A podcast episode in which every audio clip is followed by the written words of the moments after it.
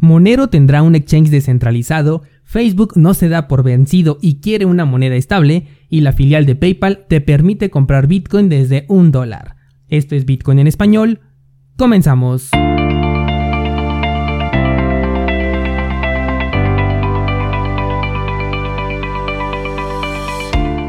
Hola, soy Daniel Vargas y esto es Bitcoin en español, un lugar donde hablamos de la tecnología más revolucionaria desde la invención del Internet. ¿Crees que estoy exagerando? Ponte cómodo y déjame ser tu guía en un camino sin retorno, el camino a la descentralización.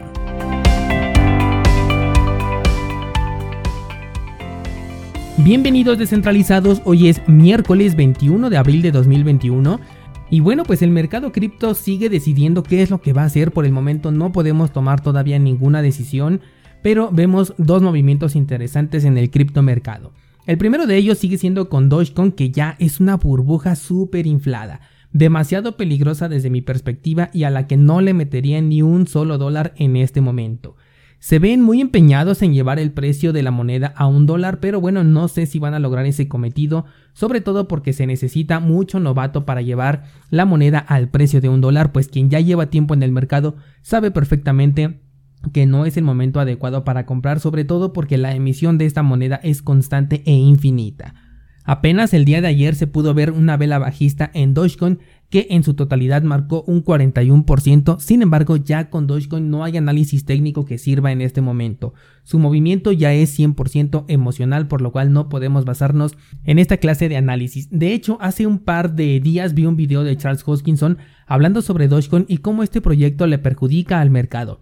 En lo personal no lo veo tan extremista como Charles, pero considero que en la mayor parte de su discurso tiene razón o al menos tiene sentido lo que comenta.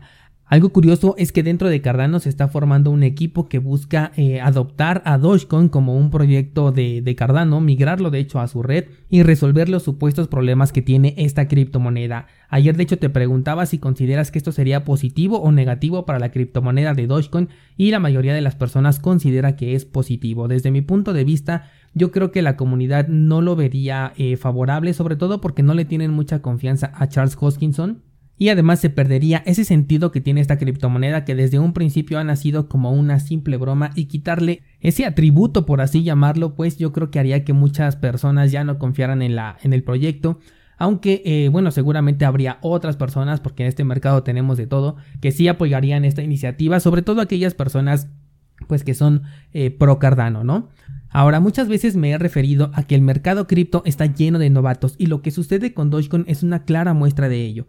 Anteriormente el mercado sabía que Dogecoin no solía superar cierto precio y vendían, pero ahorita eh, el sentimiento es completamente distinto y ya es totalmente emocional. Además, Elon Musk está impulsando mucho a esta moneda, publicando a cada rato ya todos los días y esto trae consecuencias porque evidentemente que hay mucha gente que sí le está haciendo caso, pues el precio lo confirma y lamentablemente se va a perder muchísimo dinero, los novatos van a perder mucho dinero, aunque también otros van a ganar mucho dinero, pero pues van a ser los más experimentados o aquellos que lleguen a correr con suerte, porque de hecho los más experimentados pues ya cobraron al menos algunas ganancias o están esperando porque simplemente no tienen esta necesidad de vender y si llega al precio de un dólar, bueno pues incrementarían su capital de manera impresionante y los novatos pues apenas están entrando, ¿no? Porque se ve que todavía siguen comprando esta criptomoneda. Otra muy interesante el día de ayer fue Monero, de la cual de hecho hoy tenemos noticias que platicar, pero está a punto de alcanzar su máximo histórico.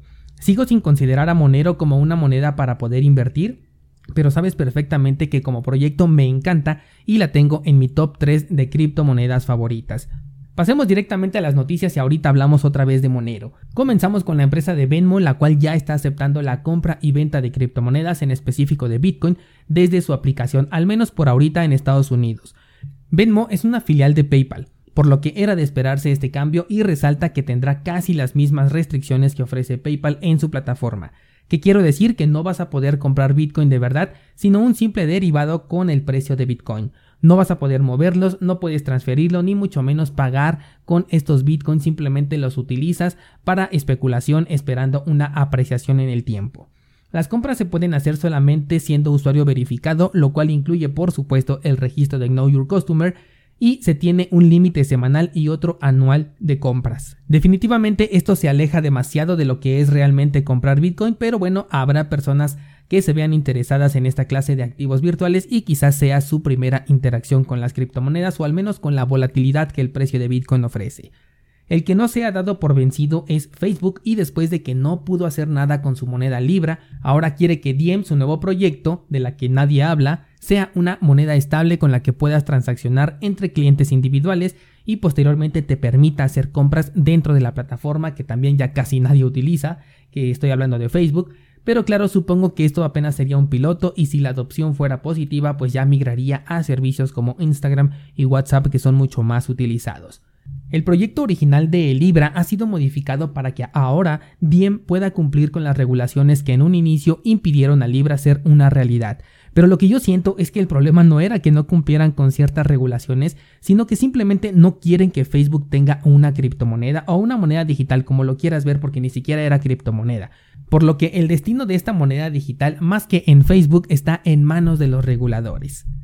Vamos a cambiar de tema y Ubisoft, que es una empresa que los gamers seguramente van a ubicar de inmediato, ha hecho una asociación con Nomadic Labs para poder ser un baker de la red de Tesos. Es decir, que va a crear un pool de delegación para poder hacer staking con Tesos y ser validadores de bloques.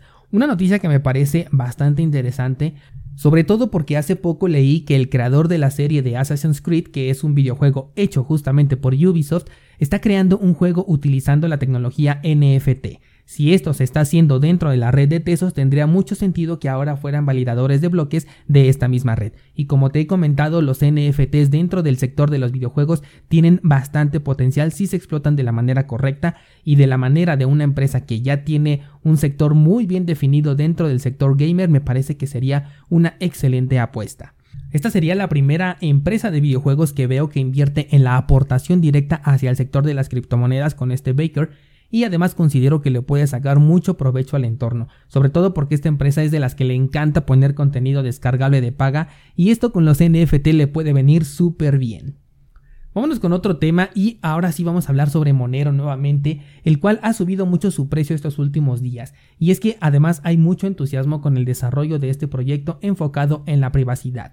Monero tiene un máximo histórico poco por encima de los 500 dólares y en este momento cotiza cerca de los 417. Está a un paso de alcanzar este hito conseguido en 2017 de más de 500 dólares. Ahora te preguntarás por qué una moneda que está siendo deslistada de los exchanges centralizados está subiendo su precio. Bueno, pues esto es porque está demostrando que la innovación viene desde el entorno descentralizado y no del centralizado.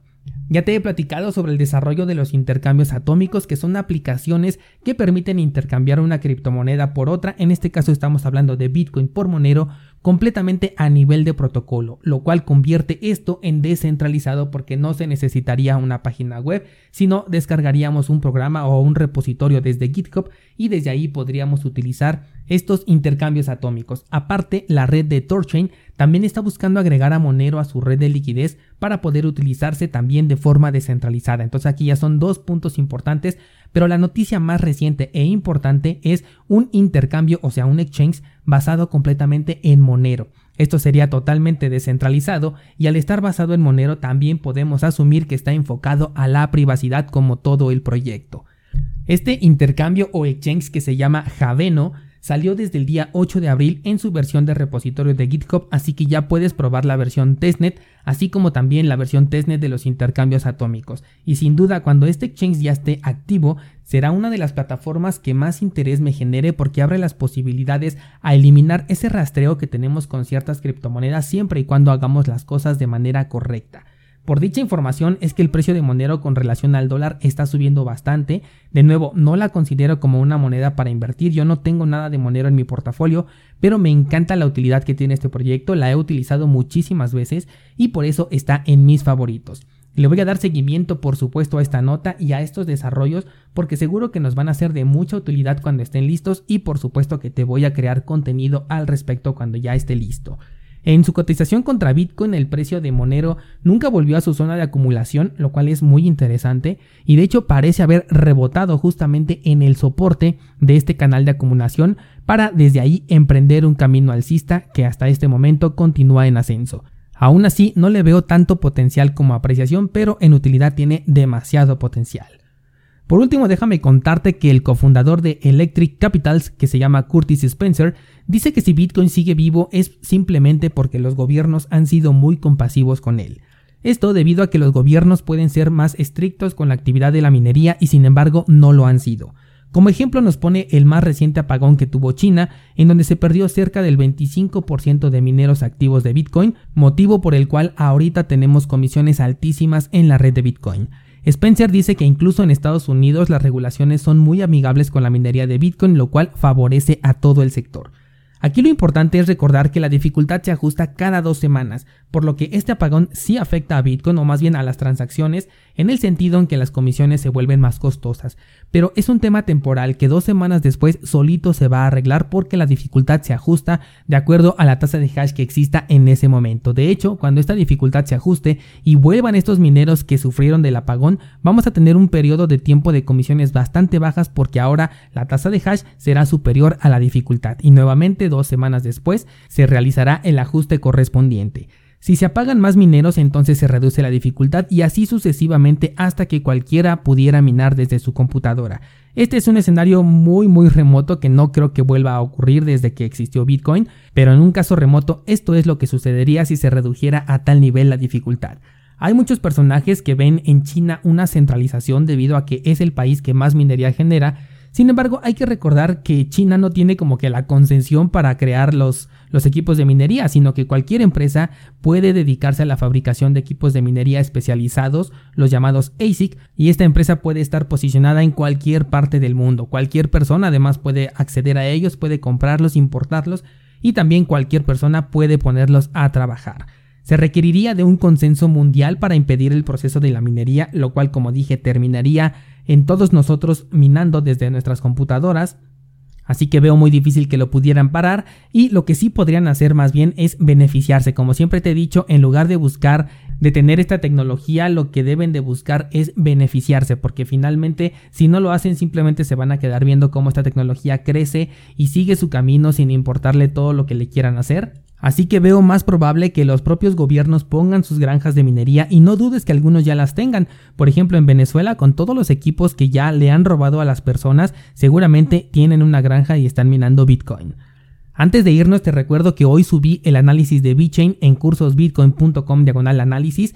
Este de Bet es un proyecto al que no le tenía mucha confianza desde un principio y vaya con lo que me encontré y te dejé ahí en este análisis. Ya tienes el video publicado por si quieres pasar a checarlo y también ya repuse el exchange de Lottery Bitcoin pero ahora lo implementé en cursosbitcoin.com diagonal X. Así nada más con la letra EX al final. Por ahora la interfaz es un poco pequeña, no, no me gusta bastante, pero bueno, esto es porque solo me permite ponerlo como un widget hasta este momento. Si lo pongo de manera completa a la hora de interactuar con, con el exchange, se vuelve un poquito más complicado porque no te muestra el código QR, lo cual considero que es importante cuando hacemos transacciones con el celular. Pero lo importante es que es 100% funcional y lo mejor es que es completamente anónimo, por lo tanto es altamente recomendado. Así que disfruta del contenido que hago para ti y mañana seguimos platicando.